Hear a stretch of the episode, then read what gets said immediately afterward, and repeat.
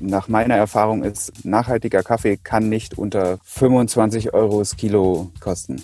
Geht nicht. Ist einfach nicht möglich. In der Regel, wenn ich von einem guten Kaffee spreche, dann sind es irgendwie 30 Euro das Kilo aufwärts. Vanlust. Bewusst aufrädern. Wer kennt das nicht? Morgens im Van sitzen, sich einen frischen Kaffee aufbrühen, die Schiebetür aufmachen und den Ausblick genießen. Das ist auf jeden Fall auch ein Teil von Vanlife den ich so nicht kenne, weil ich trinke keinen Kaffee. Ich mache mir immer einen leckeren Tee, aber der Effekt ist der ähnliche. Heute soll es aber mal um das Thema Kaffee gehen und vor allen Dingen auch ja so den Geschmack des Kaffees, so wie man Kaffee unterwegs auch relativ einfach machen kann im Van und vor allen Dingen aber auch das Thema, ob es doch nachhaltig ist, ob es ökologisch ist. Also diese Aspekte werden wir auf jeden Fall auch noch mit reinnehmen heute. Und dazu habe ich zum einen die liebe Sandra ist wieder mit am Start als äh, Co-Moderatorin sozusagen. Hallo Sandra. Hallo. Und wir haben einen Experten mit am Start, den lieben Horst. Der darf sich jetzt einfach mal ganz kurz selbst vorstellen, warum er so ein Kaffeeliebhaber ist. Hallo Horst. Ja, hallo. Schön, dass ich da sein kann. Warum ich ein Kaffeeliebhaber bin.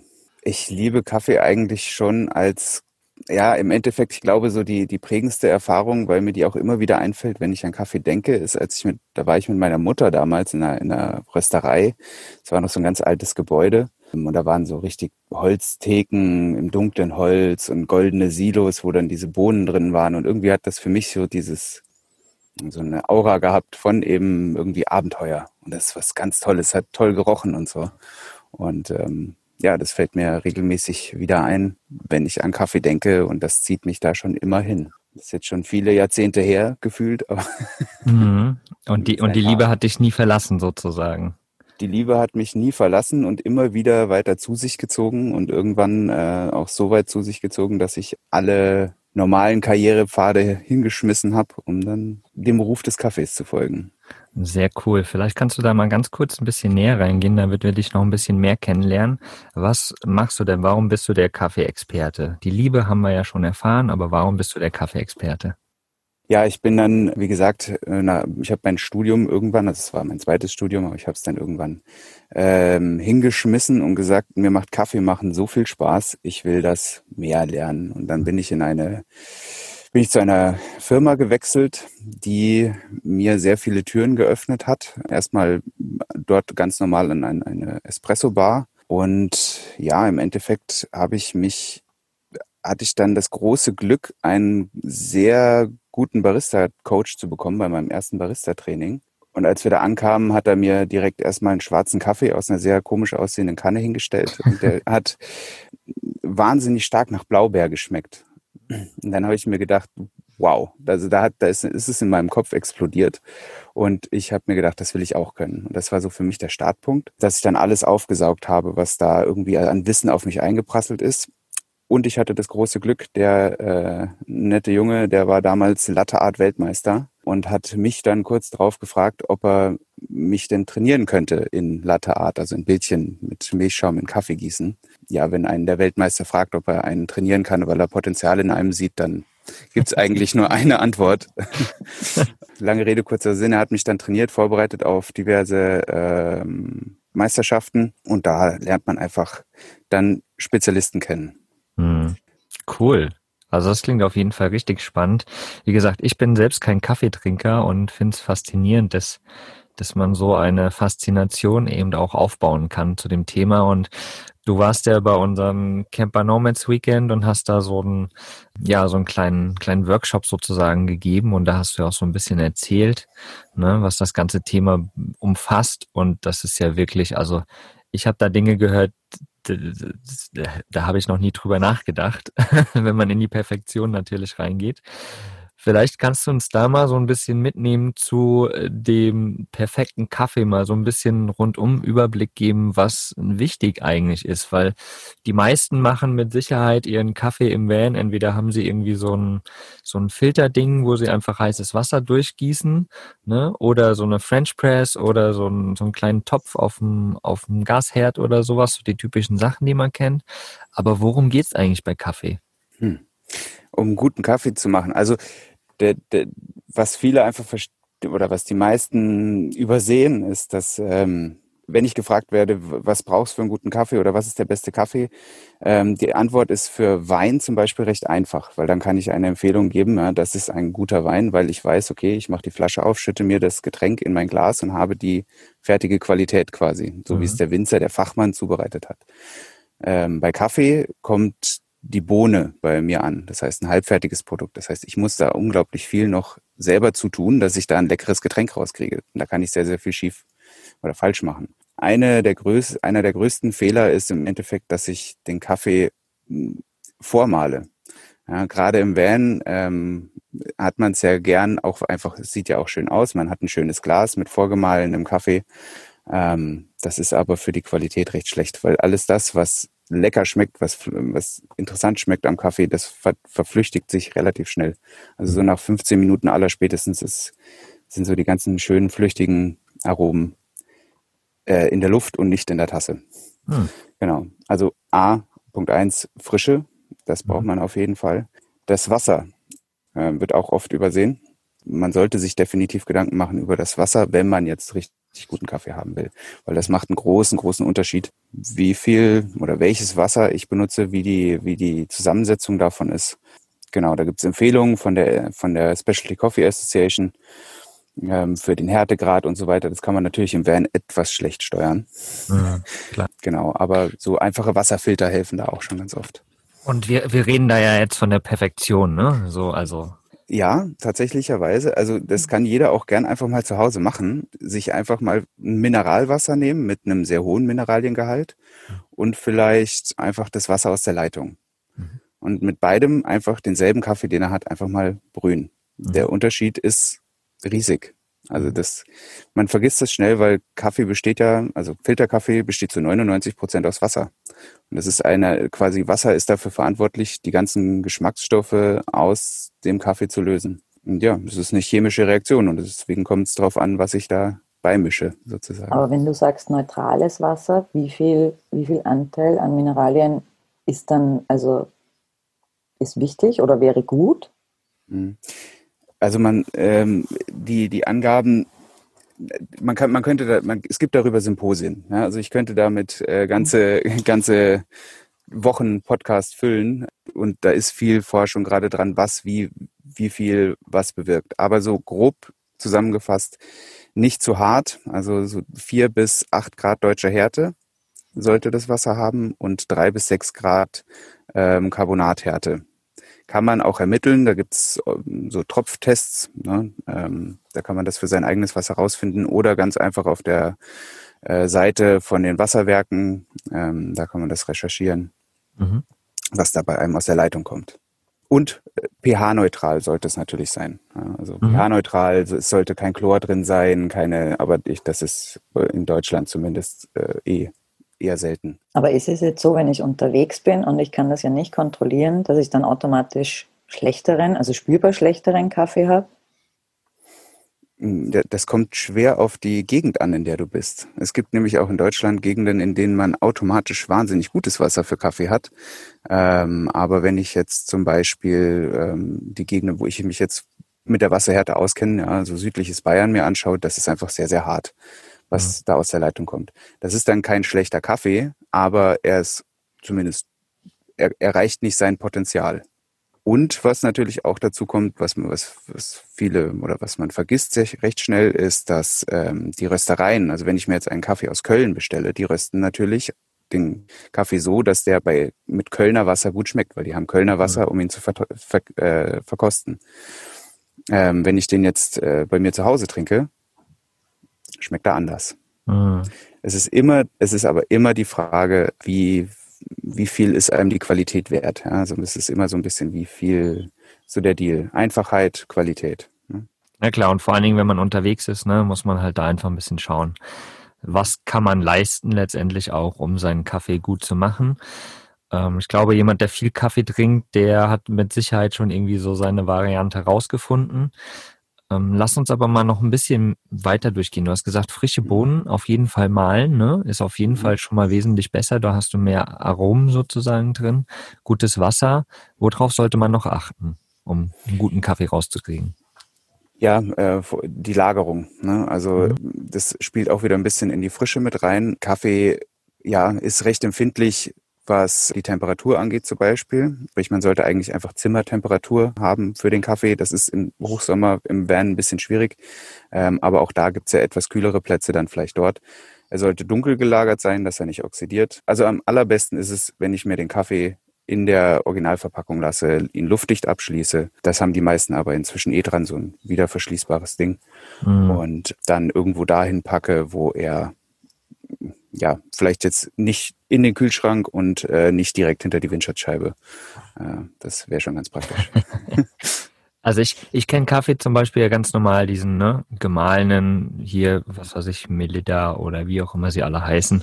So in dieser Packung, die schneidest du oben auf, die haben kein wieder verschließbares Ding. Ne? Sagst du jetzt, das ist totaler Humbug oder ist das auch voll okay? Wie ist da deine Meinung zu? Also ich meine, jeder kennt ja diese Clips, mit denen man Tüten wieder zumachen kann. Das mhm. reicht ja in der Regel auch schon. Dann wickel ich das halt einmal rum, mache mir da so einen Clip drum oder einen Gummi, den ich irgendwie noch übrig habe oder ne. Also wichtig, im Endeffekt geht es nur darum, dass nicht ständig ein Luftaustausch drin ist. Also in dem Moment, wo ich die Packung öffne, ist sowieso schon, ne, ich, da kommt Luft rein, da fängt dieser ganze Prozess schon an. Und äh, was manche Leute packen ja ihren Kaffee in den Kühlschrank. Ne? Weil irgendjemand mal gesagt hat, pack deinen Kaffee in den Kühlschrank, da hält er länger. Mhm. Ist das so oder ist das nicht so? Das macht ihn kaputt. Es hat sogar mehrere Effekte. Ähm, zum einen äh, im Kühlschrank, ja, wir kennen das alle, gerade alle, die eine Kühlbox haben. Sobald ich die gerade im Sommer anschalte, wird es irgendwann feucht da drin. Mhm. Das passiert natürlich mit dem Kaffee auch. Und Kaffee und Feuchtigkeit äh, führt dazu, dass der Kaffee teilextrahiert wird. Das heißt, da schade ich dem Ganzen schon mal. Auch die, die, die Zellstruktur ist ganz wichtig für den Geschmack im Kaffee. Die wird da auch angegriffen von. Und im Kühlschrank habe ich natürlich auch noch jede Menge andere Lebensmittel. Und mhm. Kaffee ist ein wahnsinnig geruchsabsorbierendes Produkt, Lebensmittel. Man kann das auch super nutzen, um andere Gerüche aus dem Auto zu entfernen zum Beispiel. Hat aber auch den Effekt, dass wenn ich ihn neben meine Gewürze oder eben neben den Käse stelle, dann habe ich halt Gewürz- oder Käsekaffee. Beides, ja genau. Beides jetzt eher nicht so das. Ja, genau, so einen richtig ordentlichen Stinkekäse. Oh. Mhm. Wie lecker. Ja, genau. Aber was würdest du jetzt sagen, wenn wir schon, also was wichtig ist für den, den äh, richtig guten Kaffee, was ist guter Kaffee? Hm. Also das ist wie teuer, wie billig oder wie? Mh. Das ist eine hervorragende Frage. Ich werde sehr, sehr oft gefragt, hast du, was ist nach deinen, in deiner, in deinen Augen, was ist der beste Kaffee? Das ist wahnsinnig schwer zu beantworten, weil die Geschmäcker ja sehr unterschiedlich sind auch. Ähm, deswegen habe ich mich irgendwann darauf verlagert zu sagen, okay, weil wenn ich sage guter Kaffee, dann meine ich vor allen Dingen handwerklich gut zu, geröstet. Ja? Ähm, also sprich ohne Fehler und auch, weil es für mich wichtig ist, sage ich mal, ja, nachhaltig gehandelt, angebaut, äh, also ethisch korrekt vor allen Dingen, ähm, mhm. dass das alles richtig läuft und fehlerfrei. Ja? Also mhm. Mai Kaffee ist ein Naturprodukt, das schmeckt einfach unterschiedlich jedes Jahr und auch jede Bohne ist irgendwie einzigartig natürlich und da gibt's Fehler. Ja, und das wirkt sich auf den Kaffeepreis aus. Ich finde, oder äh, nach meiner Erfahrung ist, nachhaltiger Kaffee kann nicht unter 25 Euro das Kilo kosten. Geht mhm. nicht. Ist einfach nicht möglich. In der Regel, wenn ich von einem guten Kaffee spreche, dann sind es irgendwie 30 Euro das Kilo aufwärts. Krass. Ähm, da sind wir, da sind wir ja tatsächlich schon beim nächsten Thema, ne? Nachhaltigkeit. Wir sind ja auch bei Vanlust und äh, Vanlust beschäftigt sich auch immer mal wieder mit dem Thema Nachhaltigkeit und Bewusstsein, ne? Du hast es jetzt schon angesprochen, also der Kaffee muss auf jeden Fall teuer sein, ne? Also wenn du hier irgendwie so einen Fertigkaffee für ein Euro sonst irgendwas oder zwei Euro sonst irgendwas im Laden kaufst, der kann dann nicht nachhaltig sein. Oder kann Kaffee sowieso überhaupt irgendwie nachhaltig und ökologisch sein? Also das sind so viele Fragen auf einmal, ich weiß, aber das ist spannend eigentlich, weil man kennt ja so das typische, ne? Kaffee irgendwo, irgendwelche Kleinbauern sonst irgendwo in fremden Ländern, die dafür einen ganzen Tag arbeiten und am Ende einen Tag, äh, einen Euro am Tag kriegen, so ungefähr.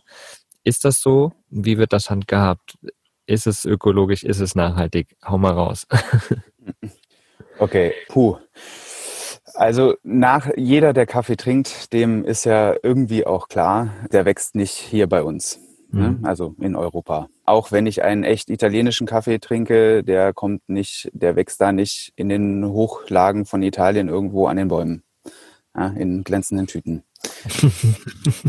so, sondern der wird, der, der hat einen sehr, sehr weiten Weg. Ähm, der Kaffee wächst immer um den Äquator rum in, im sogenannten Kaffeegürtel.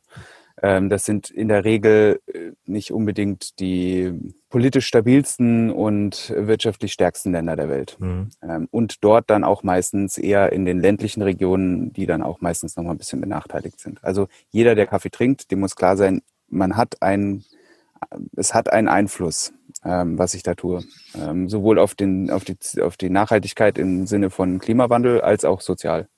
Das kann ich jetzt positiv oder negativ gestalten. Der Transportweg, den kriege ich nicht weg, aber vor allen Dingen der soziale Aspekt, da kann ich unglaublich viel darüber machen, äh, indem ich mir Gedanken darüber mache, wie kann ich wo kaufe ich den Kaffee, von wem kaufe ich den Kaffee. Wenn du jetzt sagst, ja, der, der günstige 2-Euro-Kaffee oder wenn ich mir Prospekte anschaue, wo dann draufsteht, irgendwie, ich will jetzt keine Marken nennen, äh, aber wird dann verkauft für, weiß nicht, 5 Euro das Kilo, wenn man dann noch weiß, da gehen in Deutschland dann auch noch 2,19 Euro Kaffeesteuer pro Kilo einfach weg, ähm, dann weiß man, wie viel im Endeffekt beim Supermarkt hängen bleibt.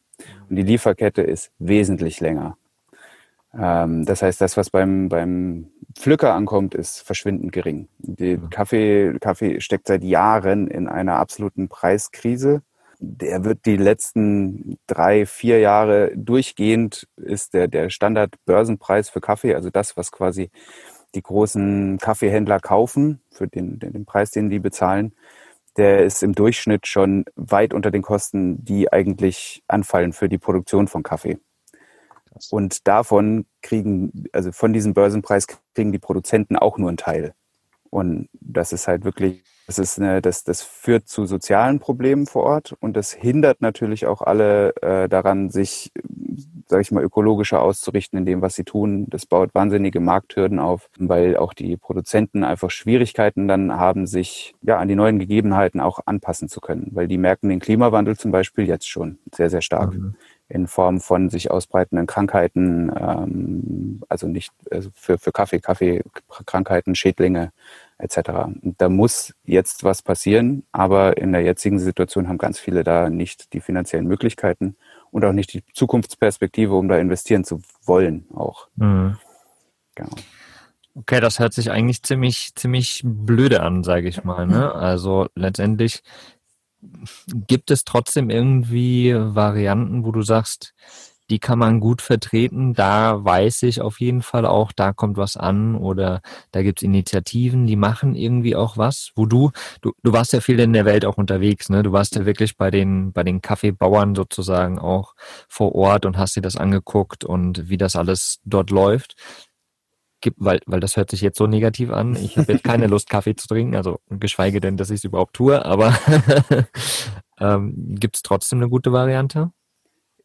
Ähm, es gibt, deswegen sagte ich, es kommt sehr stark darauf an, wo ich den Kaffee kaufe mhm. und von wem. Es gibt seit einigen Jahren oder seit recht vielen Jahren schon eine, eine Bewegung hin zu der nachhaltigen Gestaltung von diesem ganzen Han Kaffeehandel. Ähm, man kann das immer recht schwer auf einen Nenner bringen, weil Kaffee ein weltweites Produkt ist und einfach der Handel unglaublich komplex. Aber es gibt eine wahnsinnig große Menge an Menschen, die sich darum kümmern, langfristige Beziehungen mit den Farmern aufzubauen. Ähm, also wirklich mit einzelnen Kooperativen vor Ort und da dann auch deutlich über dem Börsenpreis sozusagen Preise für den Kaffee zu zahlen, mit denen das, mit den äh, Leuten vor Ort auch äh, wissenschaftliche Forschungen zu machen, um rauszufinden, was können wir denn verbessern, damit ihr einfach ja eine Zukunftsperspektive habt und damit wir und diesen ökologischen Fußabdruck ein bisschen reduzieren können. Ähm, da gibt's dann Projekte, die auch äh, ganze Kommunen fördern, indem sie Schulen mit aufbauen. Ähm, die, die, es ist wirklich eine Vielzahl an Möglichkeiten oder Projekten, die da entstanden sind in den letzten zehn Jahren. Mhm. Aber wenn ich, spannend ist ja auch, also es gibt ja diverse Zertifikate und Labels, die ja dann draufstehen auf den Kaffeepackungen. Ist das jetzt Greenwashing oder ist, kann ich das noch ernst nehmen oder hm, was, was mache ich denn dann? Weil ich dachte mir bis jetzt immer, oh geil, da ist ein Zertifikat drauf und das ist ja gut dann. Ne? Mhm. Äh, so, jetzt muss ich aufpassen, was ich sage. Ne? Ähm. Schwieriges Thema natürlich, ganz klar. Ja. Also grundsätzlich, so ein Zertifikate haben definitiv ihre Berechtigung ähm, und sie haben einen wahnsinnig guten Job gemacht, einfach indem sie Aufmerksamkeit auf das Thema gelenkt haben.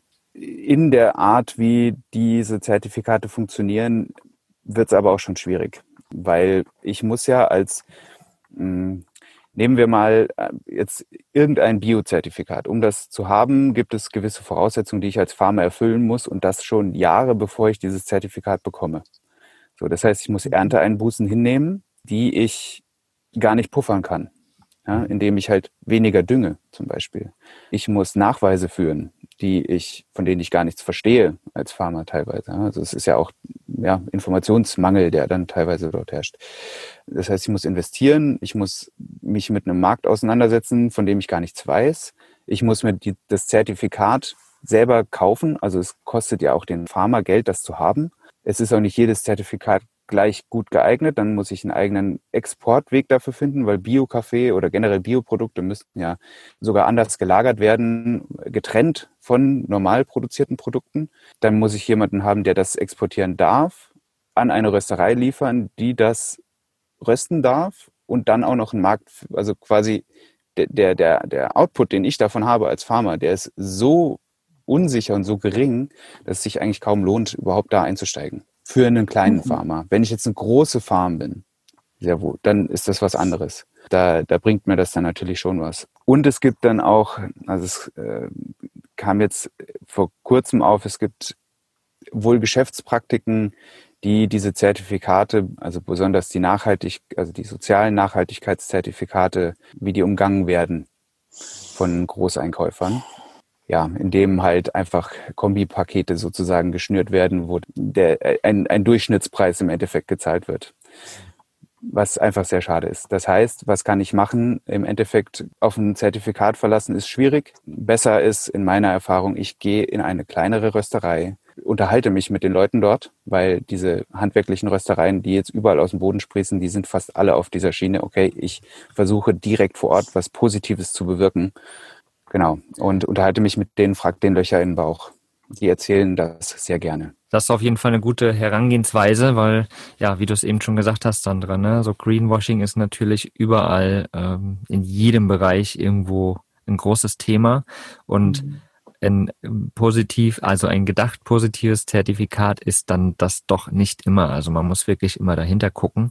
Und du hast uns ja auch mal gesagt, dass wenn du Kaffee kaufst, achtest du wirklich auf Sachen, was da drauf steht und so weiter. Vielleicht kannst du da noch mal ganz kurz was sagen, bevor wir noch mal von dem ganzen Nachhaltigkeitsthema, was ja wirklich spannend ist, wo man echt tief reingehen könnte. Aber ich glaube, da gehen wir nicht so richtig ins Detail rein, weil das würde das einfach sprengen hier. Bevor wir dann nochmal so in die Varianten gehen, ähm, wie man unterwegs seinen Kaffee gut machen kann. Wie gesagt, sag nochmal kurz, was so, was du sagst, was auf einem Kaffee draufstehen sollte, damit man weiß eigentlich, das ist eigentlich ein guter Kaffee. Also im Endeffekt ist mein Rat immer möglichst viel Information. Umso mehr Information ich bekomme zu dem Kaffee, der wirklich in dieser Tüte ist, umso sicherer kann ich mir sein, dass jeder in dieser Kette das Ganze mit Liebe macht. Mhm. Ja, also mit Herzblut auch betreibt. Und das heißt vor allen Dingen nicht nur 100% Arabica. Ja, das ist ungefähr so aussagekräftig wie 100% Weißwein. Ähm, sondern ja, ich will wissen, welches Land, welche Farm, im Optimalfall, wie heißt die Pharmafamilie, die diese Farm betreibt, welche Varietät ist drin. Also Varietät ist äh, vergleichsweise mit Rebsorte im Wein. Ja? Mhm. Äh, das heißt Varietät im Kaffee. Wie hoch wurde er angebaut? Ähm, ganz oft stehen dann auch irgendwie Geschichten zu dem Projekt, ne? das zum Beispiel die Rösterei da mit denen betreibt drauf, etc. pp. Es ist natürlich keine hundertprozentige Sicherheit, aber umso mehr ich erfahre, umso ja, sicherer kann ich mir sein, dass das gut läuft. Mhm. Genau. desto sicherer kann man im Endeffekt sein, wie der Weg halt ist, auch des Kaffees, ne, wo er herkommt und wer da alles dahinter steckt und dementsprechend das vielleicht in Vergleich noch mit dem Preis, was du vorhin gesagt hast, ne, wenn der fünf Euro kostet, da steht trotzdem alles drauf. Äh, ja es gibt, also Transparenz ist ein ganz, ganz großes Thema. Ähm, mhm. So die großen Vorreiter in der, in der ähm, Spezialitäten-Kaffeeszene zum Beispiel, die gehen sogar so weit, dass sie auf ihrer Website veröffentlichen, wer wie viel des Kaffeepreises bekommt. Das heißt, mhm. da kann ich nachschauen, ganz transparent, wie viel kommt wirklich bei dem Farmer an was der dann dem Pflücker zahlt, das ist meistens dann auch mehr, ja, weil der hat ja auch, also ich meine, es gibt ja nicht nur den Farmer, das vergessen ja auch viele, sondern da sind ja auch Leute, die äh, 50 Kilo schwere Säcke, diese äh, in 1800 Metern Höhe irgendwie echt steile Berge runterschleppen. Mhm. Das ist richtig harte Knochenarbeit. Die müssen, die sollten gut bezahlt werden. Auf jeden Fall. Ja wirklich ein extrem spannendes Thema, finde ich. Und wie gesagt, wir schneiden das ja hier nur an. Ne? Wir wollen ja einfach nur mal Bewusstsein dem Thema gegenüberbringen. Wer da noch mal ein bisschen tiefer reingehen will, der kann sich da auf jeden Fall noch mal bei uns im Blogartikel belesen auf vanlos.de oder natürlich den Horst noch mal anfragen. Horst, wie kann man dich denn überhaupt finden? Ja, ich baue mir das gerade alles auf. Ja, im Endeffekt, ich äh, habe jetzt einfach mal Kaffee gegründet. Da gibt es eine Homepage, einfach mal kaffee.com. Da könnt ihr alle ge gerne mal vorbeischauen. Äh, ansonsten über Instagram und Facebook ebenfalls einfach mal Kaffee. Da wird jetzt zukünftig auf jeden Fall mehr Informationen zu diesem Thema nochmal kommen. Ich habe es eben schon kurz angesprochen. Lass uns nochmal in das Thema reingehen, wie man unterwegs in seinem Van eigentlich coole Varianten hat, Kaffee zu machen. Ich habe es ganz am Anfang, glaube ich, auch schon gesagt, ne, es gibt ja das typische French Press und einfach so ein Filter und hin und her. Aber hau du noch mal ein bisschen was raus zu den ganzen Varianten und welche du ganz cool findest und welche auch praktikabel sind für unterwegs. Hm. Ich habe einen Liebling, den ich ähm, immer eigentlich einsetze, weil ich sehr vielseitig damit Kaffee machen kann und auch in einer Menge, die für mich passend ist, also viel. Das ist die Aeropress, heißt das gute Stück. Super klein, super leicht, ist äh, Vorsicht aus Plastik, aber dadurch einfach auch sehr, sehr haltbar und eben kann man überall hin mitnehmen. Da gibt es zigtausend verschiedene Rezepte, wie ich damit Kaffee machen kann. Aber ich kann mir sowohl einen kurzen, sehr, sehr starken Kaffee machen, als auch eben dann die große Menge für, wenn vielleicht die Runde mal dabei ist. Verbraucht extrem wenig Filterpapier und erzeugt aber einen ähm, sehr, sehr, sehr, sehr, sehr leckeren Kaffee. Das ist so mein Favorit. Dann, was sehr viele benutzen, ist ja dieses Mokka-Kännchen, Herdkanne, wie auch immer ähm, man das nennen möchte. Damit kann man auch, wer es einfach und simpel haben will, ist damit sehr, sehr gut beraten genau, da gibt es auch ein paar Tricks, wie ich damit am besten umgehen kann. Zum Beispiel, was ich oft sehe, ist, dass dieses Körbchen, was in diesem Gerät drin ist, ne, das, was da eingelegt wird, das wird meistens mit einem Haufen voll gemacht und dann von oben drauf gedrückt mit der Hand, weil es die meisten Leute zum Beispiel aus der Espresso-Zubereitung kennen, dass ich mhm. da dann mit so einem Stempel, mit einem Temper eben quasi den, den Puck festdrücke. Das sollte man bei dem Gerät nicht machen. Einfach nur gucken, dass es gleichmäßig verteilt ist und dieses Körbchen komplett voll ist. Und wenn möglich, heißes Wasser schon unten reingeben. Ähm, dann kriegt man da den besten Kaffee raus. Mhm. Genau. Und äh, ja, French Press, wie du schon gesagt hast, das benutzen auch ganz viele. Auch da gibt es eine Menge unterschiedliche Rezepte, die unterschiedliche Vorteile haben. Ja, ich schöpfe zum Beispiel gern oben die Kruste ab, das habe ich euch ja bei dem äh, Vortrag genau. auch kurz gezeigt, genau. Weil es äh, sehr nah an dem, an dem internationalen Verkostungsstandard von Kaffee dran ist und man da auch einen sehr guten Kaffee rauskriegt. Man kann es aber auch runterdrücken Wichtig ist dabei eigentlich nur, ähm, dass man den Kaffee, wenn er dann fertig gebrüht ist, aus der Kanne in ein anderes Gefäß gibt, gerade wenn man länger, länger, längere Zeit braucht, um den Kaffee zu trinken, weil sonst das, äh, die, da ist ja immer noch der Kaffee am Boden drin sozusagen. Und das extrahiert nach und gibt dann irgendwann sehr viel Bitterstoffe ab und dann schmeckt der Kaffee einfach nicht mehr gut. Mhm. Du hast eben gesagt, die Kruste oben wegmachen. Ja, ich habe mhm. das Bild vor mir genau, wie das funktioniert, aber erzähl noch mal kurz für die Leute da draußen, weil wir sind ja im Podcast, wie man sich das vorstellen kann. Wenn ich den Kaffee aufgieße, schwimmt ja oben die äh, so eine Kruste mit Kaffeepartikeln auf. Und nach ungefähr vier Minuten, wenn der Kaffee dann fertig gezogen ist, nehme ich mir zwei Löffel und ziehe quasi zu, äh, jeweils einen Halbkreis außenrum und schöpfe diese, diese Partikel vorsichtig ab ohne umzurühren oder äh, groß umzurühren, sondern ich nehme einfach im Endeffekt den, den Aromadeckel ab und mhm. tue den zur Seite in eine Tasse, in einen, wie auch immer. Es ist Kaffee, kann man auch wunderbar als Dünger benutzen. Mhm. Stimmt. Und dann, und dann presst du quasi erst runter sozusagen. Genau, und dann, dann presse ich runter. So die restlichen Partikel, die dann noch da sind, die drückst du quasi wieder weg. Genau. Cool, sehr, sehr spannend.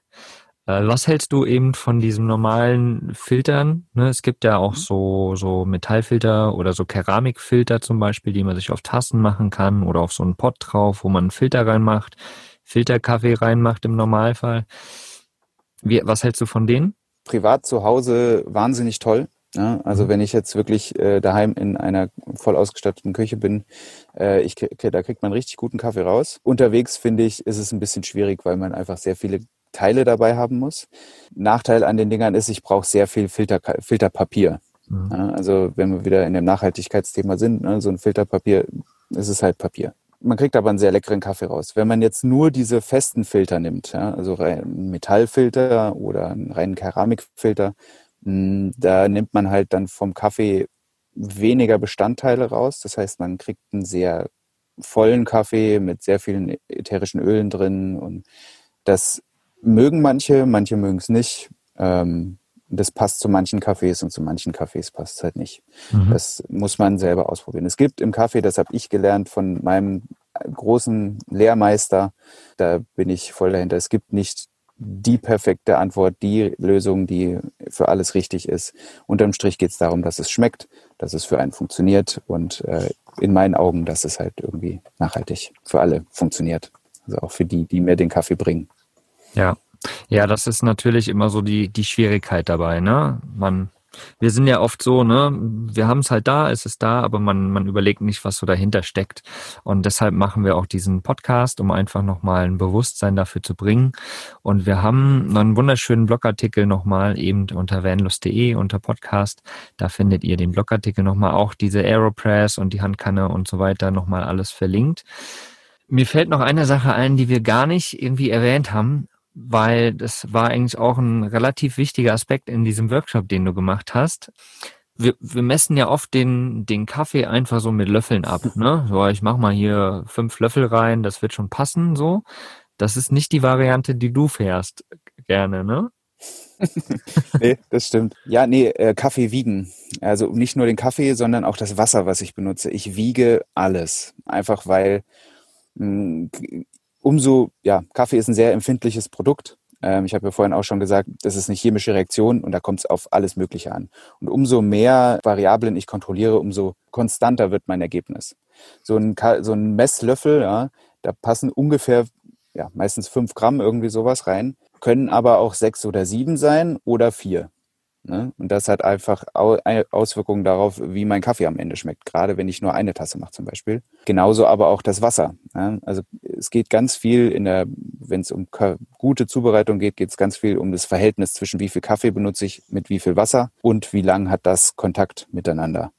Das heißt, die Zeit stoppe ich auch noch. Und äh, ja, da schauen immer alle komisch. Ich wieg, der, warum wiegst du jetzt den Kaffee? Warum machst du da so einen Aufstand drum, damit er am Ende besser schmeckt im Endeffekt. Mhm.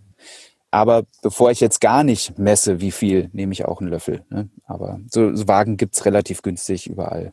Einfache ja. digitale Waage. Ja, wie, wie gesagt schon, ne? Also ich meine, du, du machst das äh, zum Beruf sozusagen, du bist da jeden Tag irgendwie mit dem Thema dran und klar ist da natürlich die Variante, dass man auf die Perfektion geht. Ne? Also man wiegt alles, man guckt, dass alles konstant wie möglich irgendwie auch zusammenpasst, um halt den perfekten oder den, den perfekten Geschmack auch rauszubekommen.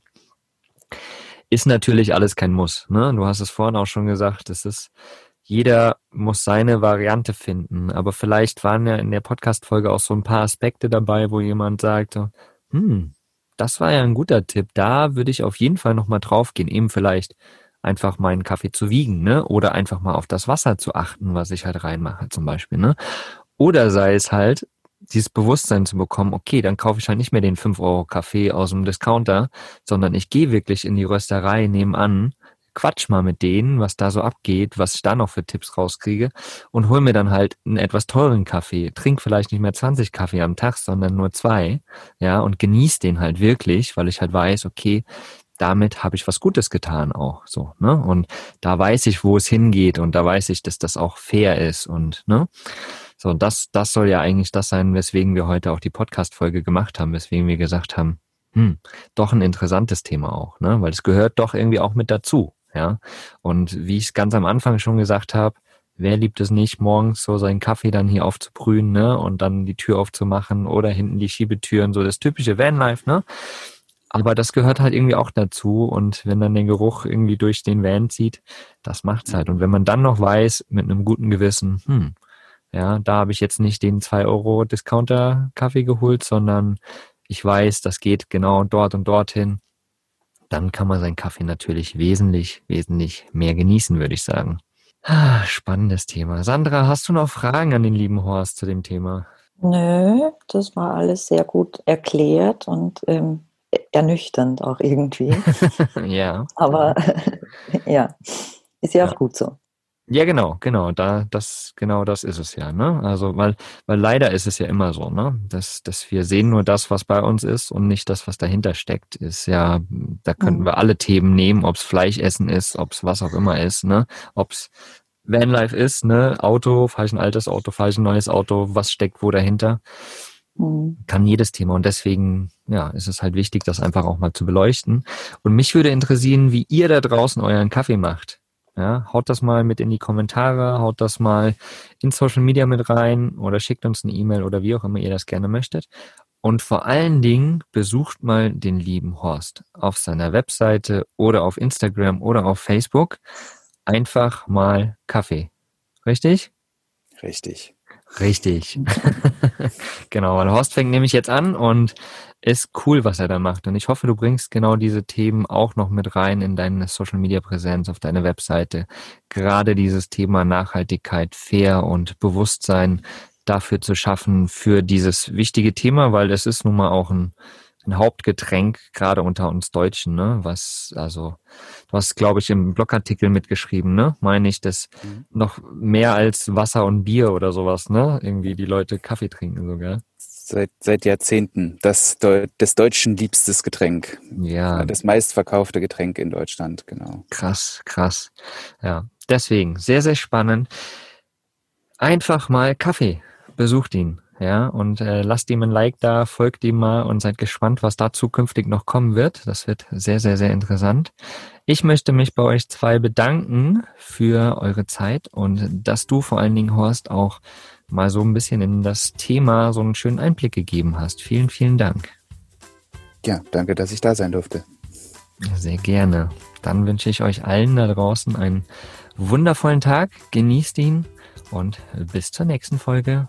Macht's gut. Bis ihr Lieben. ciao, ciao. Was ist für dich Vanlust? Sag's uns auf vanlust.de. Vanlust. Bewusst aufrädern.